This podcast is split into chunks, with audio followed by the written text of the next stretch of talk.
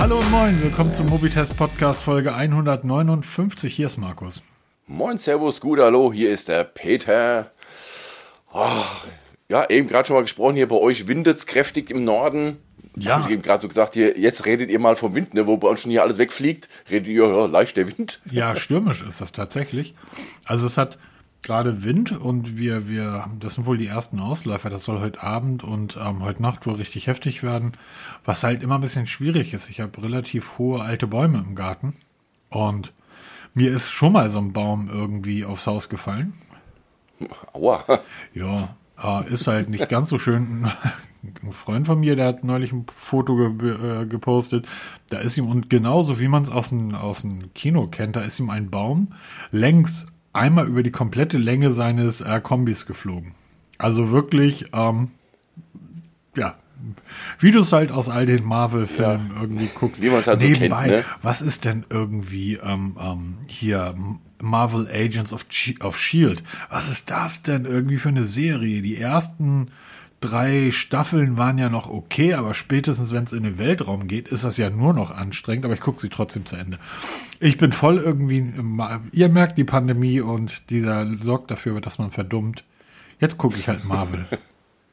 Ich Und muss zugeben, Peter ich habe hab letzte. Woche meinen ersten Marvel-Film gesehen mit Peter, meinem Sohn zusammen. Peter verdummt auch, weil der hat letzte Woche so einen Quatsch erzählt, dass der Zack Pro Stylus irgendwie 3700 Euro kostet. Ja, genau, da habe ich echt, oh, keine Ahnung.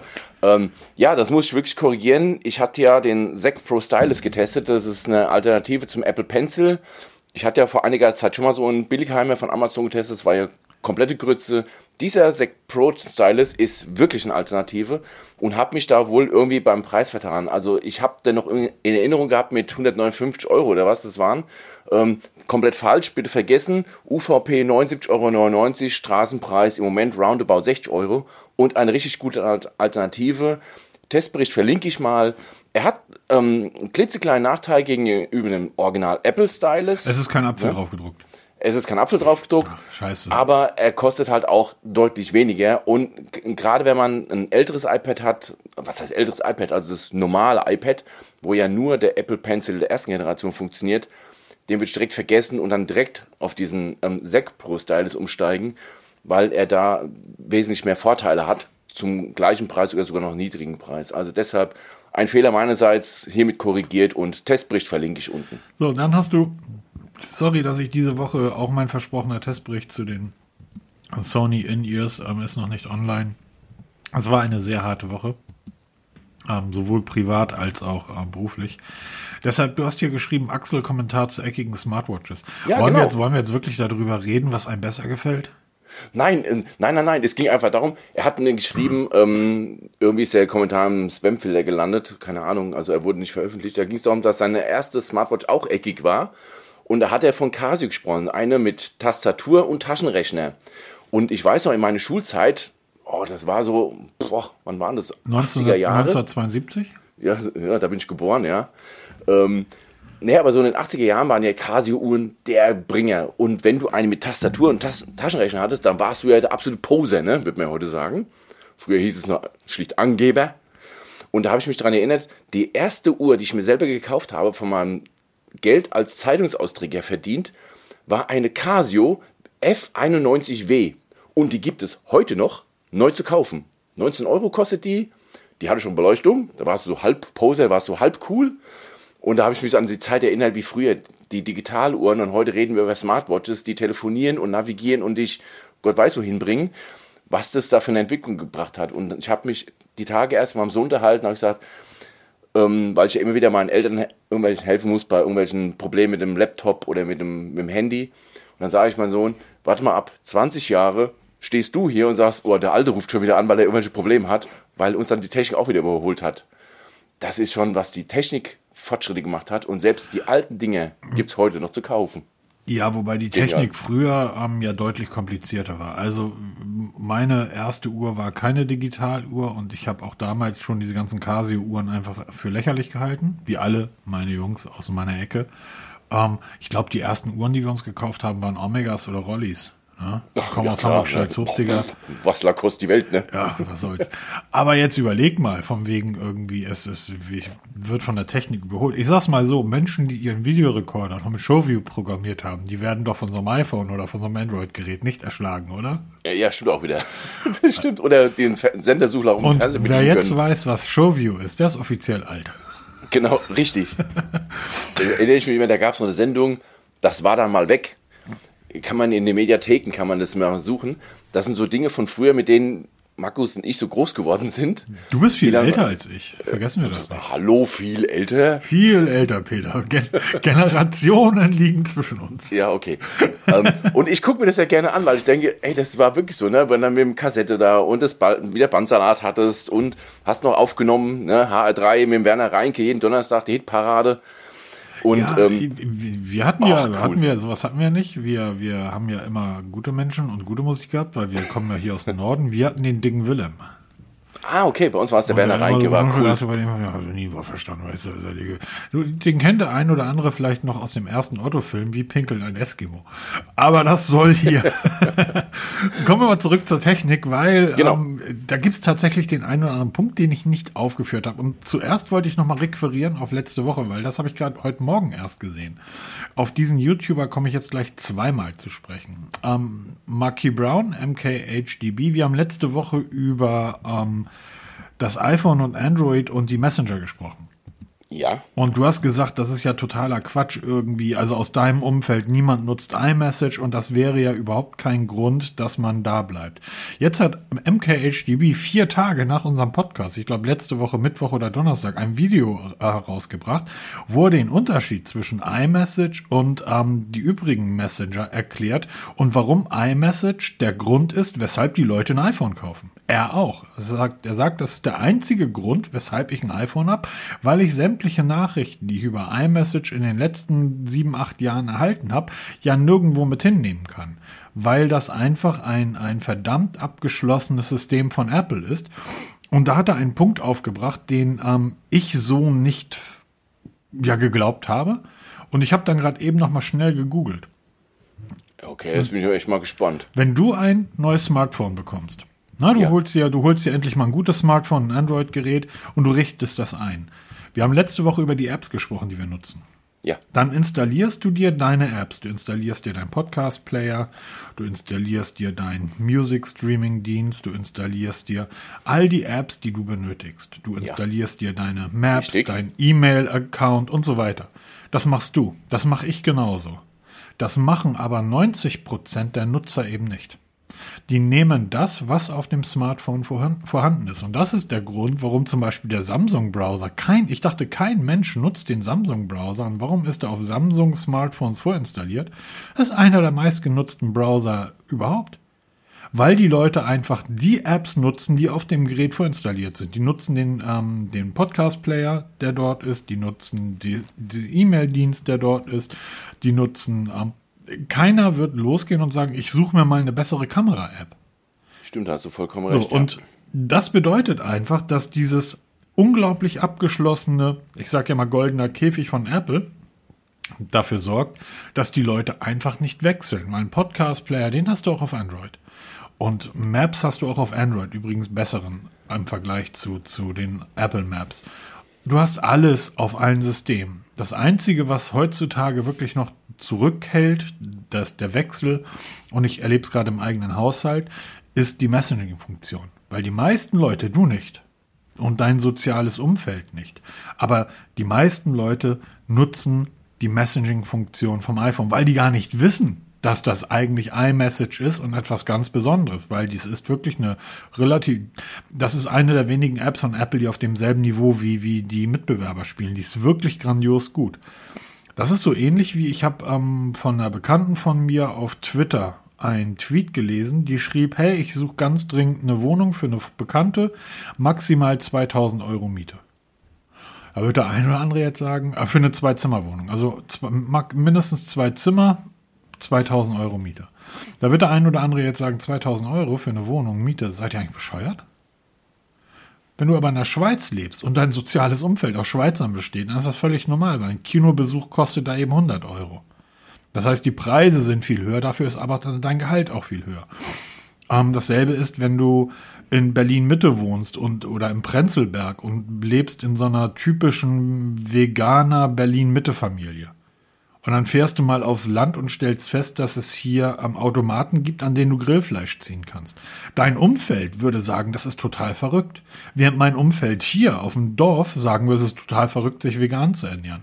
Und deshalb zu sagen, es ist ich kann mir nicht vorstellen, dass das oder das aus diesem Grund passiert, dass die Leute beim iPhone bleiben wegen iMessage, weil mein soziales Umfeld nutzt das gar nicht. Klar, dein soziales Umfeld ist dein soziales Umfeld, sind deine Freunde, Ja, die sind dir recht schreiben wir auch in jeden Test rein. Und- das ist unsere Tests. Genau, und demzufolge ähm, stimmt das, was ich letzte Wo- Woche gesagt habe. Und dieses Video, ähm, Peter wird das sicherlich mal verlinken, das Ja, ist höchst spannend, weil er erzählt dort auch ein bisschen die Geschichte von, von der S, beginnt mit der SMS über die MMS und wann sich das dann plötzlich aufgesplittet hat. Äh, er nennt das irgendwie die grünen und die blauen Bläschen. Ähm, sehen ja alle, du siehst ja bei iMessage, wenn du in iMessage mit jemandem kommunizierst, der ebenfalls ein iPhone hat, ist die Bläschenfarbe, glaube ich, blau. Also dann wird, ist der Hintergrund blau und wenn du mit jemandem kommunizierst, der kein iPhone hat oder nicht über iMessage, ist das, glaube ich, grün im Hintergrund.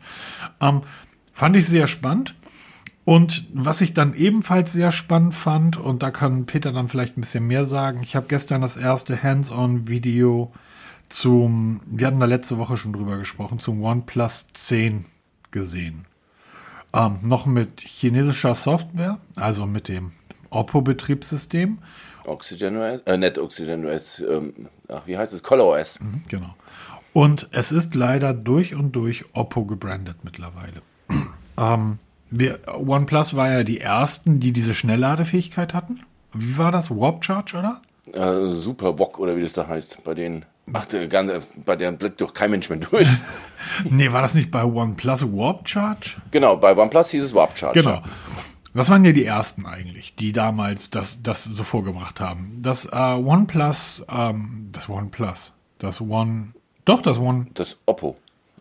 Siehst du, kommt, man kommt so es durcheinander. Das OnePlus 10 Pro hat ebenfalls die Schnellladefähigkeit mit dabei. Hat jetzt einen 5000 mAh Akku, einen riesen Akku verbaut. Die Laufzeiten müssen gigantisch sein. Übrigens wohl der einzige Grund, warum man wechseln sollte, wenn man das 9er nutzt, ähm, weil der Rest ist äh, relativ gleich geblieben. Und hat natürlich auch eine Schnellladefähigkeit. Das heißt, in 15 Minuten lädt zu 60% Saft in einen 5000 mAh Akku. Das ist der Wahnsinn. Allerdings ist das leider kein OnePlus Warp Charge mehr, sondern es ist das ähm, Oppo VOC Charge. Und es ist auch ein dementsprechendes Oppo-Netzteil mit in der Verpackung. Und ich finde das alles so traurig, Peter. Ja, wir haben ja letzte Woche schon sowas wie den Abgesang für OnePlus eingeläutet und die Gerüchte, und es verdichtet sich immer mehr, dass ähm, das nicht nur bei der Hardware vermischt wird, sondern auch bei der Software. Und die skurrilste Werbung, äh, die skurrilste Meldung der Woche, ich dachte zuerst an einen Fake, war dieses ähm, ColorOS von Oppo und OxygenOS und in China hieß die Software übrigens immer Hydro, Hydrogen OS. Ja, genau. Die werden verschmolzen und daraus wird dann H2O-OS. Also, wo ich mir gedacht habe, das kann niemals der Ernst sein, weil das ist für mich der schlimmste Name für ein Betriebssystem, den du überhaupt nehmen kannst. H2O. Erstmal die Schreibweise. Wenn du es korrekt schreibst, kriegt es keine Tastatur auf normal hin. Ne, dieses H und dann die runtergestellte 2, wenn du es chemisch korrekt schreiben willst. Also, warum zur Hölle nimmt man sowas? Nehmt doch bitte dann ColorOS für alles oder macht dann das Hydro, Hydrogen OS für alles oder nimmt Oxygen OS für alles, aber doch nicht diesen Mix da. Das ist so gewollt, nicht gekonnt. Ne, hast du so zwei Azubis zusammengesetzt, hier lass euch mal was einfallen und das war das erste, was eingefallen ist. Ne? Man, man darf ja nicht vergessen, dass ähm, so ein Gerät, also jeden Mensch braucht ein neues Smartphone und hat jetzt keine Leute im Freundesbekanntenkreis, die er fragen kann, geht er los, kauft sich ein Samsung oder ein iPhone. Punkt. So einfach ist das. Ähm, Leute, die ein bisschen Ahnung haben und die sich ein bisschen mit der Materie inf äh, informiert haben, die greifen dann auch mal zu einem Huawei oder zu einem Oppo oder zu einem Xiaomi oder oder oder Realme, die am schnellsten wachsende Smartphone-Marke der Welt, ähm, oder halt zu einem OnePlus. Das heißt, es wäre doch das einfachste der Welt, zumindest für diese Nutzer, dass wir sagen, hey, wir nennen das Betriebssystem bei OnePlus einfach weiterhin, ähm, wie hieß das bei? Oxygen OS. Genau. Und bei Oppo nennen wir es halt Color OS. Das wäre doch, also das, das kostet, das frisst doch kein Brot, da irgendwie die Namen zu ändern, weil am Ende des Tages ist das ja schon seit ein, zwei Jahren dasselbe. Die, die, Ziemlich, ja. ne, die verschmelzen ja immer mehr. Ja, natürlich. Und es wird Und- immer weitergehen. Genau, man kann man kann es ja oder anders sagen. Oppo hat sich einfach dem OnePlus OS immer mehr angenähert, denn die meisten Features, die du jetzt bei Oppo drin hast, ähm, ist halt das, was du von OnePlus kennst. Die Art der Farbübergänge, ähm, der Visualisierung und so weiter. Das war ja das Schöne. Das Betriebssystem ist Android und das kann nicht mehr als ein Stock Android kann.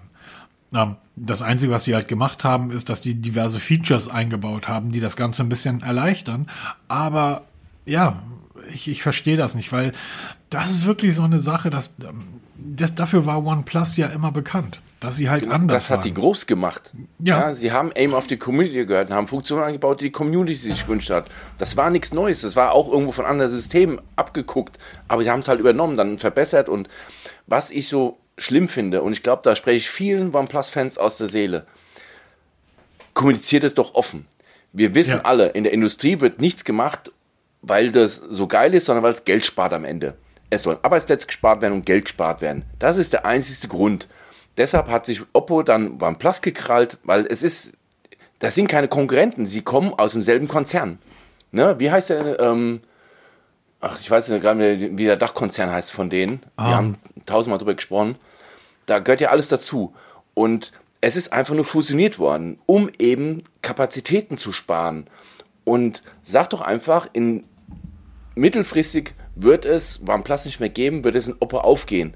Oder wir fahren zwei, zweigleisig, aber nicht, wir sagen, wir fahren zwei getrennte Wege und dann verschmilzt es immer weiter. Und mit jedem Tag kommen neue Details raus, dass es wirklich ineinander weiter verzahnt wird. Dann sagt doch einfach offen, um wie die Zukunft aussehen wird. Nicht im Detail, aber sagt einfach, OnePlus wird in den nächsten zwei, drei Jahren in Oppo aufgehen als Sub-Brand. Ja? Hat ja Huawei mit Honor hervorragend gemacht. Du, jeder wusste, die zwei gehören zusammen, aber waren komplett getrennte Geschichten. Ne? So machst du es. Ja? Du kannst Oppo haben und als OnePlus nimmst du dann hier als jungen, hippen Ableger oder als die High-End-Marke von, von Oppo oder wie auch immer du es dann nennen willst. Aber dieses Rumlavieren und Rumgeier oder ist noch nicht lange her, hat Pete Lau, da war er noch, da war er noch bei OnePlus, gesagt, es wird sich nichts ändern. Ja, kaum ist der Mann weg, ändert sich alles. Was soll das? Das ist doch die, das, die, die Krux an der ganzen Geschichte. Ähm, da hast du absolut recht. Also der Konzern heißt BKK Electrics. Genau, und BKK. Wir dürfen einfach auch nicht vergessen, das sieht man ja bei Huawei und Honor und all den anderen, ähm, wer sich ein bisschen abseits der, der Telekommunikation und der Technikbubble auffällt, ähm, das sieht man auch bei, bei Immobilienkonzernen. Das sind chinesische Konzerne und das sind am Ende des Tages Staatskonzerne. Ja. Auch BKK ist ein Staatskonzern und die haben doch die Kohle. Also es kann ja nicht um, um Geld gehen, sondern mehr Geld als, als dort gibt es ja nur noch bei Apple. Dann, dann, ich verstehe, ich, also ich verstehe es tatsächlich nicht. Ist die Marke OnePlus so schwach geworden oder, oder was ist da passiert? Genau, das ist ja die Frage. Wenn man sich die, die Zahlen anschaut, ist OnePlus ja wirklich unter ferner Liefen. Sie Ja, waren ja noch nie in absolut. irgendeiner Statistik in den Top Ten. Sie sind immer in dem großen Bottich alle oder der Rest. Ist in Indien ein bisschen was anderes. In Indien sind sie Marktführer, unangefochten Marktführer, aber auch da mit leichten Unterschieden. Vielleicht hat OnePlus wirklich so viel Strahlkraft verloren im Laufe der Jahre. Sie haben ja auch mich verloren. Ja, ich habe früher blind gekauft. Blind alles, wo OnePlus draufgestanden hat, habe ich gekauft. Am Release-Tag Bestellbutton gedrückt, Ende aus. Egal was drin war. Ich war Fan, wirklich Fan davon. Und irgendwann habe ich gesagt, das Gehirn eingeschaltet, den Verstand und habe gesagt, nee, jetzt ist einfach der Sprung zu klein für den Aufpreis und damit habe ich OnePlus verloren, weil sie auch immer mehr von ihrer Markenidentität verloren haben. Und du bist ja auch immer einer, der da, der für die Markenidentität spricht. Sei es an den Kamerabumps, das ist das sichtbarste Zeichen im Moment an den, an den Smartphones. Warum man dann seine Identität verliert, macht ja Samsung gerade wieder vor, ja. Sie haben den, diesen außergewöhnlichen Kamerabump so ein bisschen mit dem S20 reingebracht und jetzt wird er langsam so ausgeschlichen wieder. Finde ich schade. Oppo geht da eine etwas andere Schiene. Die haben auch einen richtig voluminösen Kamerabump in die Oppo Find X Serie gebracht. Richtig prominent. Der wird aber beibehalten. Kleiner Beigeschmack. Auch da findet man zum Beispiel jetzt den OnePlus Hasselblatt Schriftzug. Was auch wieder zeigt, dass es da Verschmelzung geben wird, dass Technik aus dem OnePlus in die Oppos reinwandern wird und umgekehrt. Also Mag das daran liegen, dass Oppo Nein, die sind ja mal, Oppo, sorry, das OnePlus, die sind ja mal als, als Flagship-Killer gestartet. Genau. Vor zehn Jahren oder so. das war denen ja auch ihr Claim, ne? Genau, das war denen ihr Claim und ich erinnere mich, dass all diese Berlin-Mittel-Kasper plötzlich mit, äh, Oppo, äh, mit OnePlus-Geräten durch die Gegend gelaufen sind, weil du konntest ja auch nicht in ein Geschäft gehen und dir so ein, ein Smartphone kaufen, sondern du brauchtest eine Einladung. Du durftest, hast also eine, auf eine Einladung zum Kauf gewartet. Das war so ähnlich, als wenn du im Autohaus sagst, hm, hier 100.000 Euro, ja, aber haben Sie denn eine Einladung, dass Sie das Auto überhaupt kaufen dürfen? So, das, das, diese künstliche Verknappung hat dafür gesorgt. Und das war High-End-Technologie zu erschwinglichen Preisen. Und wenn wir uns jetzt Samsung angucken, du glaubst doch nicht ernsthaft, dass Samsung diese Marktmacht hätte, die sie haben, mit den Galaxy-Geräten. Samsung verkauft die A-Serie und damit machen sie das Geld. Und Xiaomi hat nicht die Marktmacht, die sie haben mit ihren Top-Produkten, sondern ähm, mit dem, was weiß ich, Mi 11 Pro, sondern mit den Geräten der 200 bis 300 Euro Klasse. Und da hat OnePlus bis vor anderthalb Jahren, ich glaube September letzten, vorletzten Jahres, mit dem OnePlus Nord kein Gerät gehabt. Stimmt, es gab mal eins, das OnePlus X, das war mal so ein Ableger, so ein günstigerer Ableger, der mal so ein bisschen was zeigen sollte, dass es auch anders geht. Ja. Ist aber ziemlich schnell versandet und wird auch nicht mehr weiter aufgelegt. Aber mit dem Nord hat zum OnePlus zum ersten Mal auch die Mittelklasse angegriffen. Ja, aber tatsächlich dann auch in einem Bereich oder zu einem Zeitpunkt, wo diese, diese Mittelklasse schon längst vergeben war. Ja, natürlich überbevölkert war. Die, die war komplett aufgeteilt. Und du hast natürlich, als, als wenn du claimst, ich bin Flagship-Killer, ja, ich liefere günstige Technik zu einem, ähm, ich liefere High-End-Technik zu einem guten Preis, dann hast du natürlich ein Problem, den Leuten beim OnePlus 8 zu erklären, oder auch beim OnePlus 7, warum dieses Gerät dann plötzlich eben nicht mehr Mittelklasse kostet zu High-End-Preisen, sondern warum es High-End-Preis warum es ein, ein, ein Preis hat, der dem von den Top Samsung und Top iPhones in nichts nachsteht.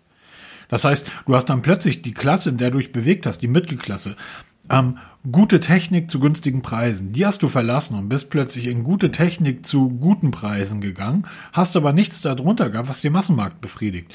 Denn das ist ja klar, uns hören irgendwie einige tausend Leute diesen Podcast und wenn wir denen jetzt sagen würden, kauft euch jetzt alle ein OnePlus-Gerät, dann gehen die los und haben einige tausend Leute einen Podcast gekauft. Wenn meine Firma mit irgendwie zigtausend Mitarbeitern sagt, so, wir starten jetzt alle Mitarbeiter mit neuen Smartphones aus, ja, holla die Waldfee. Wenn der Kunde, für den ich gerade arbeite, mit 300.000 Mitarbeitern sagt, äh, wir brauchen jetzt alle neue Smartphones, dann weißt du, wo eigentlich das Volumen herkommt. Und das kommt nicht dadurch, dass du irgendwie für 700 Euro ein OnePlus ähm, 7 oder 8 anbietest. Großartige Geräte, brauchen wir gar nicht drüber reden. Das sind Nach wie vor. Nach wie vor tolle Smartphones, aber dann musst du dich bei dem Preis in den Kampf mit den Galaxies begeben. Und da gewinn, bist du vielleicht auf Augenhöhe. Zumindest schlägst du die nicht. Nicht in dem Preisgefüge. Weil auch irgendwann dieses Flagship-Killer ausgeschlichen wurde. Ja, klar. Aus diesem ganzen Branding. Weil sie halt dann, ähm, dann haben sie halt gesagt, haben sie auch geändert auf Never Settle. Ja. Ne? Also das war dann plötzlich weg, dieser Claim, der eigentlich genau diese, diese Gene vom OnePlus repräsentiert hat. Das war erstmal dieses, diese Optik, ja, und dann diese Funktion. Und sie waren ja mit die Ersten, die angefangen haben, dass das OS oder dass sich das OS dem Besitzer anpasst. Wir konnten Icons ändern, wie wir Bock hatten, ja. Wir konnten aus dem, aus dem Netz irgendwelche Icon-Packs runterladen, drauf schaffen und wir konnten die nutzen. Da musstest du bei den anderen noch lange mit Flächen hin und her rumexperimentieren, ging da out of the box. We- Weißt du, was Irgendwann total lustig vorbei. ist, dass das Google mit den Pixel-Geräten jetzt eigentlich praktisch die Benchmark liefert für das, was alle anderen damals irgendwie immer gefordert haben. Diese komplette Anpassbarkeit. Ja, das ich habe, kommt jetzt mit Android 12 so richtig. Ich habe jetzt bei Android, äh, ich habe jetzt Android 12 auf meinem ähm, Samsung ähm, A52s, ist jetzt Galaxy 12. Äh, Galaxy ist jetzt Sam äh, Android 12 drauf. Es ist früher morgen, liebe Leute, es tut mir leid. Na, wir müssen ja auch alle für uns die letzte Stunde. So. Ähm, da ist jetzt Android 12 drauf, seit gestern oder vorgestern. Die Features, die mein Pixel seit ähm, Dezember hat, seitdem ich es gekauft habe, oder seit Oktober, ich weiß gar nicht mehr, wann ich das Pixel gekauft habe, das 6er, die Features, die, oder die mein, mein Fünfer und mein Vierer schon seit letztem Jahr hatten, weit im, im Herbst, die sind jetzt nach Monaten erst bei, bei Samsung erschienen. Diese Anpassbarkeit, diese, diese Möglichkeit der, der Farbanpassung, der, ähm, die Möglichkeiten, dass sich das Betriebssystem aus den verwendeten Hintergrundbildern selber die Informationen rauszieht, welche Farben werden denn, ähm, werden denn hier passen und so weiter. Aber das hat OnePlus vor Monaten schon geliefert, äh, vor, vor Monaten, vor Jahren vor geliefert. Jahren. Und ähm, dazu kamen dann so Sachen wie diese Sandstone-Rückseite, die ich immer noch toll finde. Übrigens, ich habe ich hab die eine neue Schutzhülle für mein Pixel. die dritte mittlerweile. Jetzt eine aus Leder äh, mit, oh. mit Metallknopf. Fasst sich hervorragend an. Ich mag ja seit den alten LG diese Lederrückseiten, gefallen mir ja sehr gut. Ähm, ja, schade. OnePlus. Eigentlich sollte das heute gar kein großes Thema werden. Ich hoffe, ich hoffe, dass wir, wenn das, ich hoffe A, dass das Gerät natürlich auch in Europa erscheint, weil zurzeit ist es nur äh, in Asien erhältlich, genau gesagt sowas, in China. Ne? Sehr auch seltsam. Eine Sache ganz kurz, bevor da jemand ähm, der Meinung ist, exportiert es nicht die Übersetzung ist nicht perfekt und ähm, es fehlt ganz viel, was wir hier nutzen ähm, und kein 5G. Und ähm, ja, nebenbei, ich habe jetzt irgendwie tatsächlich in, in meinem Samsung ähm, 5G und ich bin mehr als überzeugt davon, dass es eigentlich nichts bringt. Ja, es ist bei mir genauso. Ich habe jetzt seit ein paar Tagen von der Telekom diesen Unlim Unlimited-Tarif ja. und sehe jetzt zum ersten Mal das 5G und äh, hat nichts geändert. Genau. Müssen wir. Genauso wir, schnell oder langsam wie vorher. Genau. Wir werden da irgendwann mal drüber reden, wofür man das tatsächlich braucht. Es ist so ähnlich wie der Tensor-Chip im Pixel. Kommen wir nachher nochmal zu. Ähm, es geht einfach nicht um die, es geht nicht um die Brei, um die Höhe der Welle. Es geht um die Länge der Welle. Na, wenn du ähm, für 0,02 Sekunden von einer 70 Meter Welle getroffen wirst, ist es halt doof. Wenn du aber ähm, von einer 5-Meter-Welle das aber für die nächsten drei Jahre getroffen wirst, ist das döver. Und demzufolge, ähm, darum geht's. Es geht um die, um die Möglichkeit der Datenübermittlung in der Vielfältigkeit. In der Parallelität, ja. Genau. Apropos, ähm, apropos, wir haben letzte Woche nochmal Quatsch erzählt. Obwohl wir haben gar keinen Quatsch erzählt. Nein, wir haben keinen Quatsch erzählt. Dann das erzähl hat jemand mal. korrigiert. Realme haben wir ja letzte Woche, die am schnellsten wachsende Marke, äh, Smartphone-Marke der Welt, kam gerade wieder die Woche eine E-Mail. So ich muss jedes Mal, muss ich drüber lachen, über diesen Satz da. Er kommt auch in jeder E-Mail, oder? In jeder wird es mit eingebaut, im ersten Satz. Auf jeden Fall, Realme Pad hieß es bislang, dass ähm, dieses Tablet, was vom halben Jahr vorgestellt wurde, kein Android 12 bekommen wird.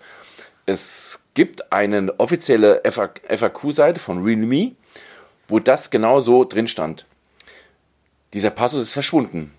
Realme hat im Gegenzug versprochen, dass dieses Realme Pad drei Jahre Sicherheitsupdates bekommen wird und natürlich auch irgendwann mal ein Major Update auf Android 12. Das ist jetzt grob drittes Quartal 2022 angekündigt.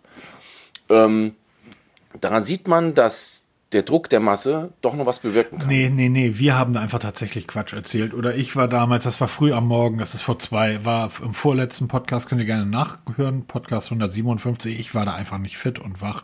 Ich hätte dir dort, ich hätte dir dort entschieden entgegentreten müssen. Und zwar haben wir dort, wir haben dort keinen Quatsch erzählt, sondern du hast gesagt, der Grund, warum du halt gerne das iPhone nutzt, ist, weil es so viele Jahre Updates bekommt. Vier, fünf Jahre und so weiter. Und ähm, ich daraufhin gesagt, das ist ja Quatsch, du hast ja sowieso jedes Jahr ein neues Telefon, also würde ja vollkommen ausreichen, wenn Apple nach einem Jahr dein Smartphone sprengt. Ähm, wahrscheinlich haben sie sogar eine Möglichkeit dafür, man weiß es nicht. Bei Apple würde ich alles und bei Android ist das halt nicht der Fall. Und das ist falsch. Ich habe das, ich, ich hatte das schon im Hinterkopf, aber dann, ich konnte es nicht formulieren. Wir dürfen die Update-Fähigkeit oder die Art der Updates von iOS und Android nicht miteinander vergleichen. Das tun wir aber immer. Da sitzen Apple-Fanboys, die sagen, ja, aber mein Gerät bekommt fünf Jahre Updates. Ich habe oben ein Samsung Galaxy Tab liegen. Das ist fünf Jahre alt. Oder es ist wahrscheinlich sogar älter als fünf Jahre. Das ist ein 10 Zoll Tablet und das wird für nichts anderes, und das würde ich jedem raten, kauft euch ein altes Tablet, wenn ihr es genau dafür nutzt, für das wir es auch nutzen. Nämlich, wenn die, die äh, Partnerin am Schreibtisch sitzt und arbeitet, nebenbei das Tablet aufbauen und da darauf irgendwelche Serien hören, Hörbücher, Radio, für sowas. Ne? Das heißt, Online-Banking, das lasst mal lieber bleiben, aber als Medienabspielstation, sagen, also als für Medien so ein bisschen Entertainment ist es gut. ja, Reicht ich will es so ein bisschen. Zehn Jahren. Heißt, stopp, was heißt ein bisschen Entertainment? Das ist das, wie 90 Prozent der Menschen ihre Tablets nutzen. Ja, ich sag ja, für Entertainment ist So, sowas und jetzt perfekt. pass auf, ist pass auf, pass für auf, wurscht. stopp. Stopp. Google hat 2000, hat bei Android 8 begonnen, die Updates, die Android-Updates zu splitten in einen Main-Channel und einen hintergelagerten Kanal. Der hintergelagerte Kanal ist das, was wir von iOS kennen. Das ist so alle drei, vier Monate ein Major-Update. Ähm, Also bei iOS einmal im Jahr, aber es gibt ja alle drei, vier Monate bei iOS dann die, das Update auf Punkt 1, Punkt 3. Bei Google nennt das Feature Drop. Genau, ne? oder genau, nennt das? genau. Bei Google hast du aber anders als bei iOS, bei Android, jeden Tag Updates für systemrelevante Komponenten. Das heißt, auch dieses Galaxy Tab bekommt immer noch Updates. Es bekommt Updates für Android, es bekommt Updates für den Kernel, es bekommt Updates für die ähm, Datenanwendung und so weiter. All diese Updates, die bei iOS in einem großen Major Update alle zwei, drei Monate ähm, ähm, gebündelt geliefert werden, liefert Google, liefert Android tröpfchenweise. Der Grund ist sehr einfach, weil die vor einigen Jahren, die haben unglaublich Druck aufgebaut auf die Hersteller. Wir müssen genauso schnell und zügig updaten wie unsere Mitbewerber von Apple. Und die Hersteller so, ach weißt du, wir haben hier ein Smartphone für 200 Euro. Und das ist ja schön, dass du gern möchtest, dass wir drei Jahre Updates liefern. Ähm, aber das können wir gar nicht, weil wir haben die Manpower nicht. Wir sind kein 300.000 Mitarbeiterunternehmen, sondern wir sind eine kleine Klitsche irgendwo. Wir sind OnePlus. So, sorry, wir, wir können nicht irgendwie ein Team von 200 Leuten abstellen, die unsere alten Geräte, so. Deshalb hat Google angefangen bei Android, viele Teile des Betriebssystems in die sogenannte Mainline aufzunehmen und dort die Updates selbstständig durchzuführen. Das heißt, du kriegst auch für drei, vier, fünf Jahre alte Geräte immer noch Updates.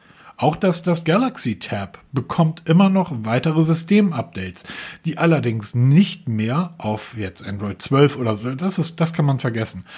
Aber dieses, ähm, diese Update-Fähigkeit zwischen iOS und Android, da müssen wir irgendwann mal tiefergehend sprechen, das kann man nicht miteinander vergleichen. Weil Google für sehr viele Updates sorgt, für die der Hersteller nicht mehr sorgt. Das heißt, du bekommst über den Play Store ein Update deiner Telefon-App und dieses Update kommt direkt von Google. Das kommt nicht von deinem Hersteller. Das kommt nicht von Samsung, nicht von Oppo, nicht von Xiaomi, weil die sich da nicht mehr drum kümmern. Aber diese Updates liefert dir Google hinterher. Deshalb ist auch diese Aussage, das Realme Pad bekommt vielleicht doch Android 12 oder auch nicht. Man weiß es halt nicht bei der am schnellsten wachsenden Smartphone-Marke der Welt. Sicher ist aber, dass auch dieses Tablet über Jahre mit Updates von Android ausgestattet wird. Ja, aber die meisten Leute Ja, sehen die, halt die meisten Leute nutzen, Update, die ne? meisten Leute nutzen einen Samsung-Browser. Die meisten Leute nutzen die ähm, Apple oder die Google Podcast App und die meisten Leute haben keine Ahnung von Technik. Die wissen überhaupt nicht, was ein Major Update ist.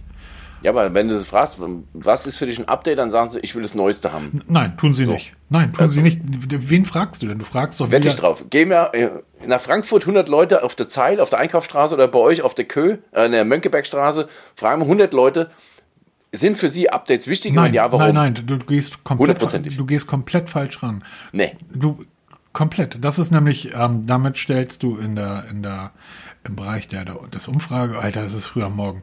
Ähm, du stellst schon eine Suggestivfrage. Du musst überhaupt nicht fragen, sind für sie Updates wichtig. Du musst einfach nur sagen, zeigen Sie mir Ihren Homescreen. Und dann wirst du sehen bei den Leuten, die iPhones nutzen, dass dort am App Store die Zahl 13, 14 oder 27 steht. Das sind nämlich die Updates für ihre Apps, die sie noch überhaupt nicht durchgeführt haben. Und du gehst dann weiter in die Einstellung und guckst dann, auf welcher Software oder auf welcher Betriebssystemversion sind sie unterwegs. Bei iOS wird das ja über Nacht selbstständig gemacht. Bei Android kannst du das ja anstoßen, aber die Update-Fähigkeit siehst oder wie wichtig das den Leuten ist, siehst du anhand der Zahl am App Store. Da geh mal auf die Straße und guck mal nach. Guck mal bei an der Kasse stehen den Leuten irgendwie über die Schulter, wie viele Updates ihre Geräte ausstehen haben. Das interessiert die Leute einen Scheißdreck.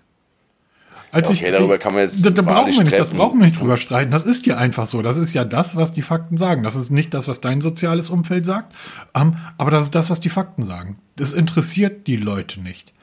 Aber Wir- es wird wir- immer wieder gesagt, oder auch Umfragen sagen immer, dass die Update-Fähigkeit von Smartphones mit das wichtigste Kaufkriterium ist. Früher war es Prozessor, heute ist es die Kamera und eben die Update-Fähigkeit. Falsch. Die Umfragen sagen, was ist Ihnen an einem Smartphone wichtig? Und dann sagen 90 Prozent der Leute, hm, dass ich damit telefonieren kann. Dann bleiben noch 10 Prozent der Leute über. Und von diesen 10 Prozent der Leuten, die sich halt mit dem Smartphone auseinandergesetzt haben, da sagen dann irgendwie 80 Prozent die Update-Fähigkeit. Das heißt, die große Gruppe, die rausgenommen wird, denen ist das scheißegal. Die wollen mit dem Smart, wenn du fragst, was ist dir wichtig, wenn die sagen, ich will mit meiner Enkelin oder ich will mit meiner Mama WhatsAppen. Das ist denen wichtig. Die Update-Fähigkeit, das ist dann die Peer Group, die du rausnimmst aus der eigentlichen Umfrage. Und so kommen dann solche Zahlen und so machen dann Blogs auch oder YouTuber ihre Clickbaits damit. Geh einfach mal los und guck mal außerhalb deines sozialen Umfeldes, wo Peter Welz, der Technikblogger, den Leuten sagt, denk dran, Updates zu machen. Geh mal da raus und guck dir mal die Zahlen an den App Stores an. Das Das werde ist, ich mal wirklich mal nächste Woche auf der Wache machen. ja, auch das ist dein soziales Umfeld. Dann sitzen nämlich die Leute und sagen, denk dran, du musst die Updates machen, weil wir haben Nee, Peter, überhaupt Peter nicht, weil Welz hier die im Te Zug. interessieren sich null für Technik. Die interessieren sich null. Wirklich Peter, nochmal, das ist dein soziales Umfeld. Das beginnt ja schon damit, dass ihr denselben Job habt. Also auch das darf man nicht vergessen. Menschen, die denselben, wenn du einen Schreiner triffst aus, aus Nordfriesland, aus Grüße gehen raus nach Osterohrstedt, nach Westerohrstedt, nach Treja. Wenn du da einen Schreiner hast und der trifft sich mit einem Schreiner aus Bayern, werden das dieselben Menschen sein. Die werden ähnlich, die werden ähnlich zum Kühlschrank gehen, ähnlich ihr Bier rausnehmen. Ähm, du darfst halt keine Feuerwehrleute fragen, sondern geh los und frag ähm, Buchhalter. Oder frag Menschen, die nicht aus deiner sozialen Peer Group kommen, weil ihr seid alle gleich, genauso wie die Leute in meinem Job, alle gleich sind. So, das ist halt immer der Fehler, dass die Menschen sagen, nicht jetzt unabhängig von dir, oder die Leute draußen sagen, ja, aber bei mir und bei, da ist das halt so in meinem Umfeld. Leute, ihr seid alles Bestatter. Natürlich tragt ihr alle einen schwarzen Anzug. Aber nicht alle Menschen tragen schwarzen Anzug. Ihr seid Schornsteinfeger, ihr habt einen Zylinder auf. Aber nicht alle Menschen tragen Zylinder. Egal, das war jetzt ganz schön viel dazu. Dann kommen wir jetzt noch mal zu viel, viel mehr, weil wir haben das über unseren neuen Twitter-Account schon gespielt. Huawei P50 Pocket und P50 Pro kommen nach Deutschland. Sicher? Genau, das ist wirklich sicher. 26. Januar ist soweit. Also in dem Moment, wo ihr den Podcast hört, sind sie in Deutschland verfügbar. Ganz Ich offiziell. bin so gespannt, Peter. Aber ähm, ohne Google nach wie vor, ohne 5G nach wie vor. Geschuldet eben diesem, ja, mittlerweile kann man es echt einen Boykott nennen. Und ähm, ja, sie sind prinzipiell nichts Neues, außer die Prozessoren sind etwas umgebaut worden. Da waren früher Kirin oder für die anderen Geräte in China sind das Kirin-Modelle. Bei uns kommen Snapdragon 888 Prozessoren zum Einsatz. Hallo Samsung. Hallo Samsung, allerdings modifiziert, modifiziert eben ohne 5G. So, ähm, muss jeder für sich selber entscheiden. Ich finde die zwei Geräte relativ spannend, weil Huawei nach wie vor geile Smartphones baut. Preise sind ordentlich. Also das P50 Pocket Premium Version in Gold, 12 GB RAM, 512 GB Speicher, schmale 1599 Euro. Ähm, die weiße Version mit 8 GB RAM und 256 GB Speicher 1299 Euro. Damit liegen wir weit über dem vom Samsung Fold, äh, nee, Samsung Flip, das Flip 3, was wir beide getestet haben. Und das P50 Pro, das ist das Smartphone nicht klappbar, 1199 Euro. Also auch in einem sehr gehobenen Preissegment, was sie nicht schlechter macht. Allerdings halt eben mit dem kleinen Passus, kein Google-Dienste dabei, kein Online-Banking möglich, kein 5G möglich, was sich irgendwann mal in der Zukunft be ähm, bemerkbar machen wird, aber ganz offiziell bei uns in Deutschland zu kaufen gibt jetzt. Schöne Geräte, aber leider für mich, wobei ich muss echt überlegen, ich habe überlegt, mir mal so ein Pocket anzufragen, weil ich will ja, ich habe ja mal dieses Experiment gemacht und bin mal testweise auf diese ganzen umgeschrieben- äh, umgestiegen. Ich habe ja mal einen Artikel geschrieben, dass Huawei mittlerweile oder genauso schon lange wie Google dieses komplette Betriebssystem oder Ökosystem anbietet mit App Store, mit ähm, allen Apps von sich selber und Maps und was hast du nicht gesehen? Gibt's alles von Huawei. Richtig gut. Man muss nur einmal den Schritt wagen, um alles umzuziehen. Von Google oder von iOS eben zu Huawei. Dann wird es aber auch an nichts fehlen. Ich bin echt überlegen, ob ich es mal wieder wagen soll, weil mich das Gerät doch einfach mal reizt. Du nutzt doch auch einen Huawei Laptop, oder? Ja, genau. Da macht es natürlich Sinn. Hast du einen was wieder Huawei in- Kühlschrank? Äh, nein, das ist von Samsung. Ja, aber siehst du, das ist, ist ja genau der, Pu- der Punkt. Das spielt für mich aber keine, also nein, nein, da kein, natürlich keine spielt Rolle. das keine Rolle. Aber das ist natürlich genau der Punkt, der, der in vielen anderen Ländern, so China und so, dann natürlich sehr wichtig sein kann. Ähm, da haben die ja alles, ne? Also du kannst ja einen Huawei Mixer mit deinem Kühlschrank, mit deinem Smartphone, mit deinem Fernseher und mit deiner kompletten Badezimmerzeile irgendwie kurz schließen. Das ist schon erstaunlich, was die da an Betriebssystemen liefern. Auf der anderen Seite natürlich spannend zu sehen, wie man heute in Europa damit klarkommt. Ja, es ist einfach, Das wäre halt spannend zu sehen, ne? Ja, Wasserbauer kennt frisst er nicht. Es ist einfach auch die Faulheit. Bei mir ganz klar ist es die Faulheit, weil, wie gesagt, sie können das alles. Ich habe es ja mal gemacht. Zwar nicht in der letzten Konsequenz bis zum Ende durchgezogen, aber es ist prinzipiell möglich. Du kannst in der Huawei-Welt und sie machen jetzt mit Harmony OS, haben wir ja schon sehr oft drüber gesprochen, vieles richtig. Sie fangen jetzt an, dieses alles miteinander zu verbinden. Also es wird in der Zukunft so sein, dass du alles, egal von welchem, ähm, was für ein Produkt du von Huawei hast, sie werden miteinander kommunizieren. Ich habe einen Huawei-Laptop, aber auch nur deswegen, weil ich damals, als ich Laptop gebraucht habe, das war das Einzige, was lieferbar war, was mein Bildschirmformat hatte, was ich wollte. Ne, ich wollte nicht die 16 zu 9, sondern diese 2 zu 3, glaube ich, ist das. Da war das Huawei das Einzige, was verfügbar war. Das habe ich ein Huawei gekauft. Hätte da pff, Acer drauf gestanden oder weißt du, Kuckuck was, hätte ich das genommen. Mich interessiert die Technik dahinter nicht, sondern wirklich, dass das Ding funktioniert und ich dieses Bildformat habe. Aber sie werden kommunizieren und das funktioniert genau wie bei Apple, das funktioniert genau wie bei Samsung oder bei Xiaomi gibt es das ja auch, dass sie alle miteinander kommunizieren. Macht auch Huawei und wenn man natürlich auch ein Huawei Smartphone hat, wird es natürlich dann schön integriert. Ich hoffe irgendwann mal, dass Huawei von dieser Blacklist von den Amis runterkommt, auch wieder Zugang zu den Google-Diensten bekommt. Mit, mit Honor haben sie es ja geschafft. Das war auch damals der klügste Schritt, den sie machen konnten, Ja. dass sie Honor ausgegliedert haben, bevor es richtig wild wurde.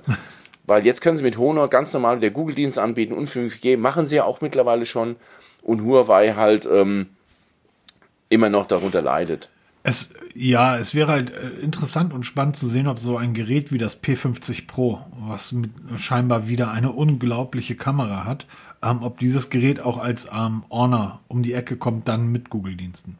Genau, das ist nämlich die Frage. Und da, das würde mich am, am meisten interessieren, weil bisher war es ja immer so, da gab es immer einen Technologietransfer. Die, die Honor-Geräte waren immer relativ oder waren baugleich mit den Huawei-Geräten, hatten irgendein Feature, zum Beispiel der Prozessor war einen Ticken kleiner, das Display hat eine etwas kleinere Auflösung gehabt, also minimale Veränderungen, aber sonst die exakt gleiche Hardware. Und wenn sie das jetzt rüberportieren vom P50 Pro auf das Honor P, was, weiß Google was, das wäre natürlich schon cool, weil dann hättest du Google-Dienste und dann kannst du es auch wieder uneingeschränkt empfehlen. Ja, absolut. Was ich spannend finde, ist, dass es ja scheinbar mit Qualcomm daherkommt. Ja, weil ähm, anders als der Exynos von Samsung war der Kirin von Huawei, also der Huawei eigene Prozessor, eigentlich immer stark. Ja, ich verstehe auch nicht, warum sie das jetzt so gemacht haben, warum sie nicht auf den eigenen Kirin setzen. Vielleicht Keine können Sie, Rohstoffe. kann, vielleicht ist das irgendwie möglich bei einem Snapdragon, äh, bei dem Triple Eight nachträglich über irgendeinen Weg 5G freizuschalten, weil die Möglichkeit muss bei dem Prozessor ja gegeben sein. Ich Theoretisch. denke auch, ich kann mir nicht vorstellen, dass jetzt äh, Snapdragon oder halt Qualcomm extra für, für eine Handvoll P50-Geräte ähm, extra Prozessoren baut. Das Ja, kann ich mir nicht vorstellen. Eben, und vor allen Dingen, wir haben so wenig Prozessoren. Jetzt kommt Huawei Ja, noch um genau. Wir haben ja eh noch die Krise und das ist bestimmt irgendwo ein, ein Schalter, der umgelegt wird, dass 5G abgeschaltet ist. Ja. Ähm, was ich spannend finde, ist, wenn man sich die Seite anschaut vom P50 Pro, das Klapphandy gefällt mir in dem Fall nicht so gut. Da finde ich das, äh, das, das Oppo und das Samsung besser und schöner. Ja, das Oppo Find N, ja. Ähm, aber wenn man sich die Seite anschaut, gibt das dort unter den Kamera-Features einen kleinen, einen kleinen Hint, der dasselbe Feature beinhaltet wie die Pixel-Geräte, dass du nämlich Gegenstände aus dem Foto rausretuschieren kannst. Und das nennt sich die KI-Entfernungsfunktion. Kannst du unerwünschte Objekte unsichtbar machen. Und dann sind da zwei Bilder gegenübergestellt. Ähm, auf dem einen ist ein Kran drauf und auf dem anderen Bild ist dieser Kran verschwunden. Und dann steht da übrigens nicht deutlich kleiner geschrieben, sondern in einer relativ großen Typo. Ähm, für diese Funktion ist ein Upgrade erforderlich. Das Bild wurde nicht mit dem P50 Pro aufgenommen und der Entferneffekt wurde nach Bearbeitung des Bildes ähm, gezeigt.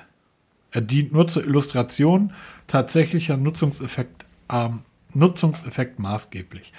Bedeutet also, früher, wir erinnern uns, dass Huawei immer mal gerne, obwohl sie fantastische Smartphone-Kameras gebaut haben, trotzdem immer mal wieder Bilder genutzt hat zur Werbung ihrer Kameras, die nicht der Realität entsprachen, um es vorsichtig zu sagen.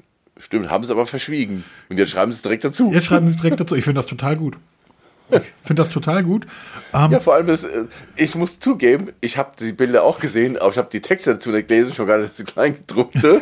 das ist ja gar nicht so klein gedruckt, ey, das, Nein, das ist ja, das ist ja das Verrückte. Du siehst ein Sternchen, ach, Sternchen automatisch überspringen, ne? Scheiß der Hund drauf. Bei der Scrollen. Aber echt krass, dass die schon direkt ankündigen, dass es nicht mit dem P50 aufgenommen wurde. Ey, irre.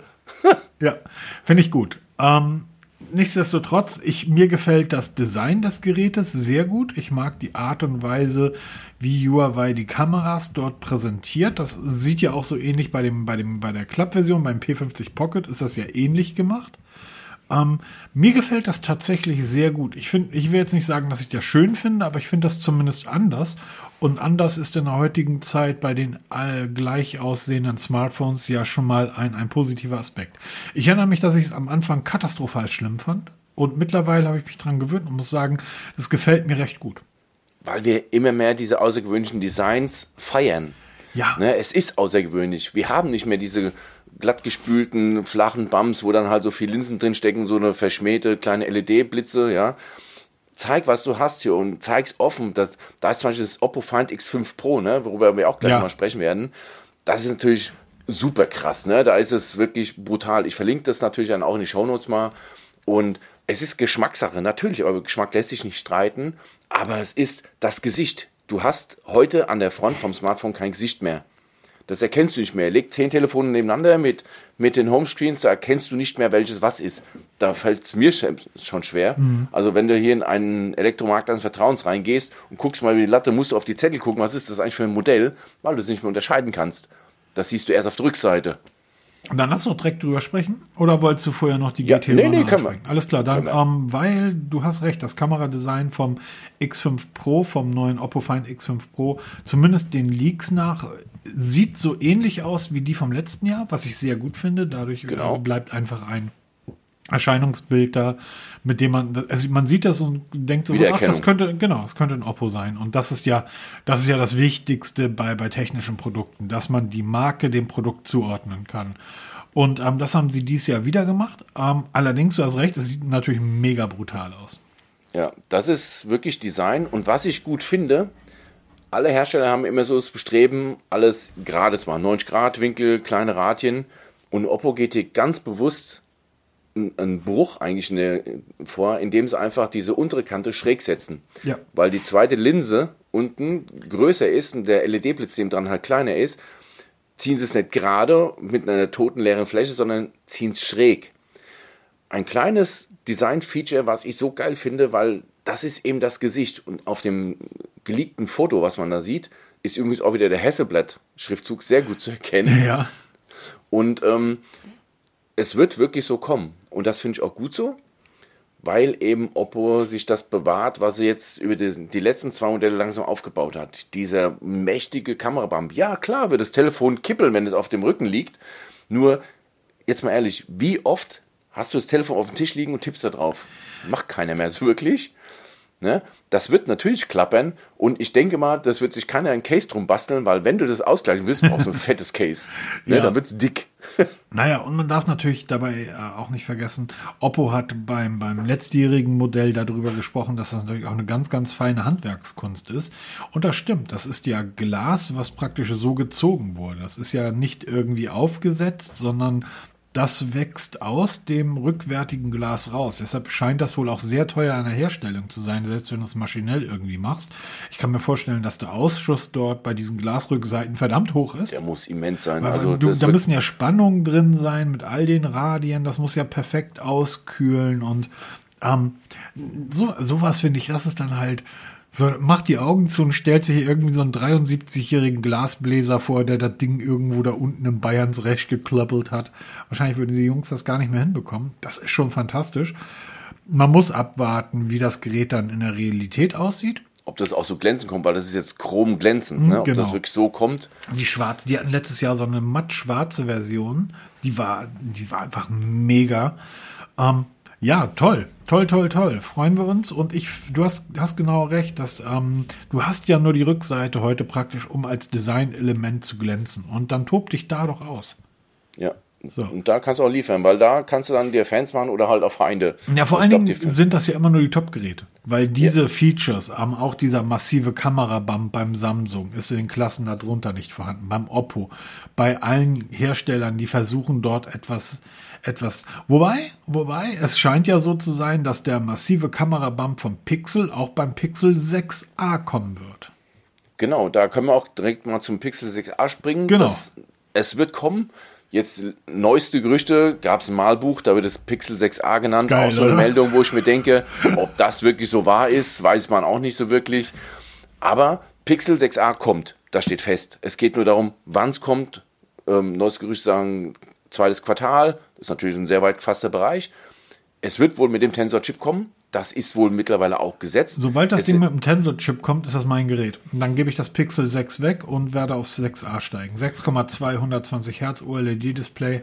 Hallo, mehr brauche ich nicht. Und den Tensor-Chip. Alles andere Ich denke egal. mal, dass ich dann auch das OnePlus, das Nord CE, was ich ja immer noch hier habe, werde ich dann abstoßen und dann auf das Pixel 6a setzen, weil ich will einfach, ich will es einfach haben, weil was du mir immer vorschwärmst von diesen von diesen Funktionen, die es da hat, das wird wirklich. Das wird ist noch, das, das sind jeden Tag. Ich habe gestern eine E-Mail bekommen, ähm, ähm, wo ich Antworten hätte können. Also kriegst eine E-Mail und schreibst eine Antwort. Das Gerät hat mir eine Antwort vorgeschlagen. Ja, siehst du. Das, das heißt, oh ja, spooky, das Gerät hat die E-Mail gelesen und verstanden. Aber ich weiß, oh, Mann, Mann, Mann. Aber das ist, wo hier. du einfach da stehst und denkst, das ist doch krass. Woher? Und die Antwort wäre perfekt gewesen. Also ich brauche da nur einen Button klicken, da sind dann unter der E-Mail tauchen dann so fünf längliche ja. Blasen auf, wo dann die Antworten drin stehen und dann, ja, stimmt, das will ich antworten. Und das ist nicht Ja, Nein, sondern es sind ganze, Sätze, ganze Sätze über mehrere. So, und das ist einfach, das ist einfach so unglaublich. Und ähm, das Pixel 6 ist ein großartiges Gerät, immer noch. Ähm, allerdings, es ist tatsächlich einfach ein schwerer Klopper und nicht ein 6,2 Zoll Display. Das wäre genau das Richtige für mich. Genau, also ich bin wirklich mal überlegen, wenn es dann kommt, in der kleinsten Version werde ich mir kaufen, weil das ist halt mein Zweitgerät, mit dem ich halt auch viel teste. Das ich, ich benutze jeden Tag mein Google-Smartphone, jeden Tag, zwar nicht als Hauptgerät, mit dem ich halt in Anführungsstrichen arbeite, aber ich habe es jeden Tag in der Hand und es macht einfach Spaß. Und mit dem Tensor-Chip, denke ich mal, wird das eine ziemlich geile Geschichte und vielleicht wird es dann auch schaffen, dass ich wieder umsteige auf Android, wer weiß. Aber ich finde das Gerät einfach spannend und weil es halt wirklich das Pixel 6 in klein ist. Wo, wer jetzt fragt, wo dann die, die ähm, Einsparungen liegen werden, es wird wohl nur ein 60 Hertz äh, Display bekommen. Also die, die Wiederholungsrate, das Pixel 6 hat, glaube ich, 90, das 6 Pro irgendwie 120. Ähm, die Kamera, es wird die alte, aus dem Pixel 3 bekannte 12,2 Megapixel Knipse drin sein, plus eine Weitwinkelkamera. Allerdings, ähm, die aus dem Pixel 3 bekannte Knipse schlägt heute immer noch, weil die Software einfach so fantastisch ist, so ziemlich jedes andere Smartphone. Demzufolge, das ist ja das Ding, was Google fünf Jahre verbaut hat. So, genau. Oder und was drei oder vier Jahre. So, ähm, ich freue mich drauf und das wird halt genauso aussehen wie das Pixel 6. Das heißt, dieser, dieser, dieser Visor, dieses Visor-Design ähm, zieht sich halt durch. Finde ich sehr spannend. Was ich auch sehr spannend finde, ähm, weil ich bin da zurzeit massiv gerade am Suchen. Wir waren gerade eben schon bei Huawei. Wir springen jetzt zu Huawei zurück. Ähm, die Watch GT Runner. Was ist das denn, Peter? Dual ja, GPS-Empfang im Steg? What? Genau, das ist. Ähm, das ist doch dein Thema, oder? Äh, genau, wir haben ja, wir planen ja mal einen eigenen Podcast darüber zu machen, also ein Audiokolleg über, ähm, über GPS, weil da gibt es ja viele Irrungen und Wirrungen. Und die Huawei GT Runner ist, wie der Name schon sagt, eine Smartwatch speziell für Läufe, also wirklich in alle Richtungen optimiert.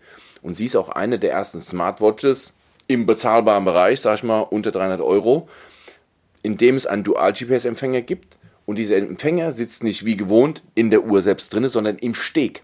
Das heißt außen mit besten Empfangsmöglichkeiten. Weil ähm, gerade wieder die Tage bei Facebook eine lustige Diskussion. Oh Gott, was machst du da auch immer? Ich, ja, ich, ich, bin, ich liebe bin das. nicht mehr auf Facebook. Ich gehe da echt nicht mehr hin. Ich liebe es, in den Gruppen zu lesen, was die Leute für Erwartungen haben bei einer 49 Euro Smartwatch von Amazfit, ans GPS, wo ich mir denke, Leute, ähm, egal, auf jeden Fall. Da ist ein Dual-GPS-Empfänger dabei, der die, der erstmal von der Genauigkeit unübertroffen sein soll. Natürlich, schlechter wird es keiner hinschreiben. Aber es zeigt halt, was die Zukunft ist. Also gerade in diesen hochwertigen Uhren wird es immer mehr GPS-Empfänge geben, um eben die Genauigkeit und auch die Schnelligkeit zu optimieren. Weil für den Otto-Normalnutzer ist das schon alles vollkommen ausreichend. Ob jetzt meine Laufstrecke 6,7 Kilometer ist oder 6,71, ist völlig wurscht. Aber es gibt Menschen, denen ist das wirklich sehr genau. Und das ist, spielt zum Beispiel jetzt beim Bergsteigen oder sowas schon eine Rolle, wenn du ein normales GPS hast oder halt ein Dual GPS in einem Steg verbaut. Das ist ein Unterschied. Die Uhr ansonsten ist unspektakulär. Ich habe mehrere Huawei Watches getestet. Sie sind alle gut. Ja, sie sind nicht perfekt, aber sie sind wirklich gut. Und sie ist halt jetzt wirklich speziell für die ganzen Läufe optimiert, mit optimierten Trainingsplänen, die an auf der Uhr sind. Du kannst dir ähm, allen möglichen Kram runterladen und also sie machen da jetzt viel. Es wird jetzt auch kommen, dass ähm, du Kurzantworten schicken kannst, zum Beispiel für WhatsApp-Nachrichten kannst du dann schon beantworten. Das wird jetzt auch nachgeliefert per, ähm, per Update bei der, auch bei der Runner.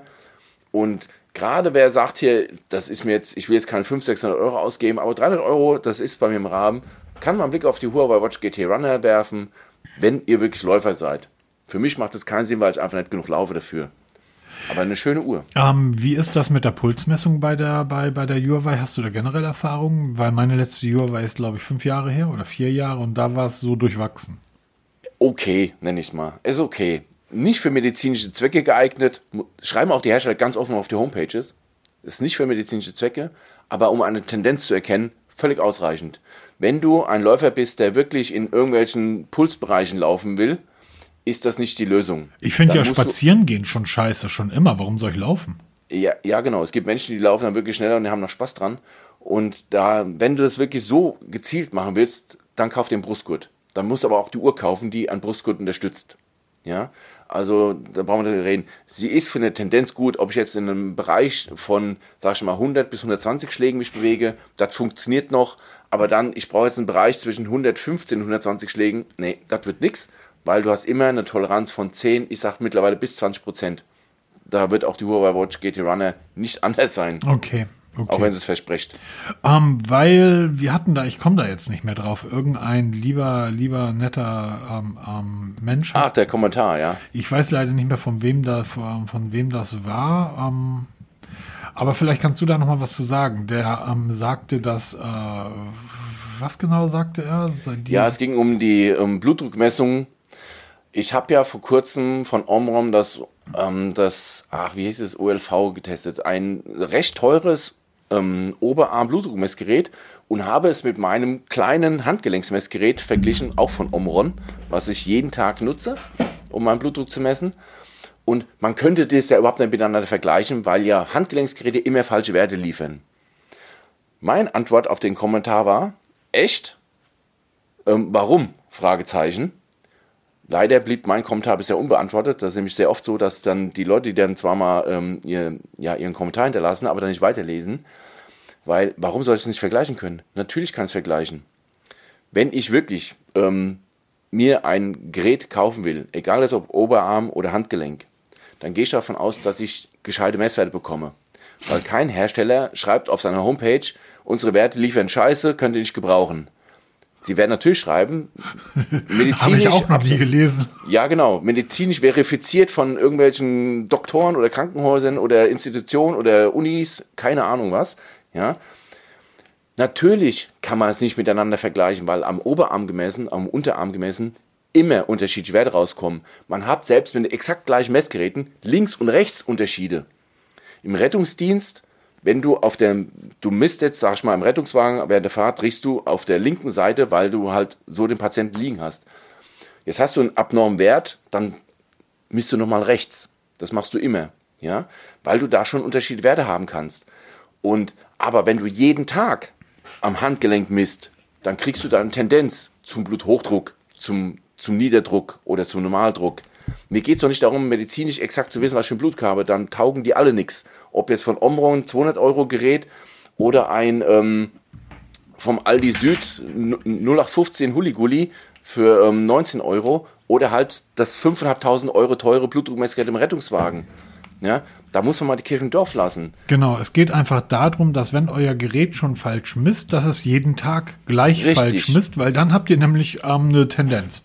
So, wenn euer Schrittzähler jeden Tag 5372 Schritte zu viel anzeigt, was natürlich totaler Quatsch ist, es aber jeden Tag dieselbe Anzahl Schritte zu viel anzeigt, dann habt ihr eine Tendenz, weil dann seht ihr ja auch, dann habt ihr den einen Tag 7000 Schritte gemacht, den anderen Tag habt ihr 9000 Schritte gemacht, dann wisst ihr, Ganz ui, genau. ne? das heißt, es muss dann aber ein, ein Fehler liefern, der halt gleichbleibend ist. der fortlaufend ist. Genau. Das ist auch die smarten Wagen. Natürlich sind alle smarten Wagen wiegen falsch. Natürlich. Aber wenn ich mich jeden Tag oh, auf jetzt, dieselbe jetzt macht Waage er hier stelle, aber Fässer auf.